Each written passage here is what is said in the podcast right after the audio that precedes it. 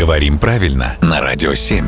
Володя, доброе утро. Доброе утро. Совсем недавно в прямом эфире я на эмоциях использовал конструкцию «Самая лучшая песня о любви». Пытаюсь всячески, естественно, подчеркнуть мгм. значимость момента. Мгм. Однако после эфира несколько людей сделали мне замечание на этот счет. Что-то в этой конструкции было не так. Вот очень правильное прозвучало слово «на эмоциях».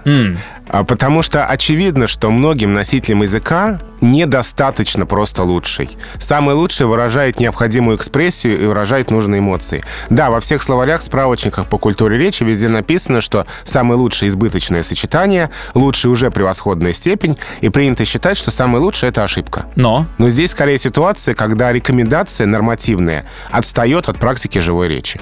Потому что есть ведь выражение «лучший из лучших». Да. И оно правильное, и оно нормальное. То есть получается, что из числа лучших можно быть в каком-то смысле самым. Мгм. Ну, значит, на эмоциях будем говорить самый лучший, а в правильной, грамотной, спокойной речи будем стараться избегать таких конструкций. Спасибо, Володя.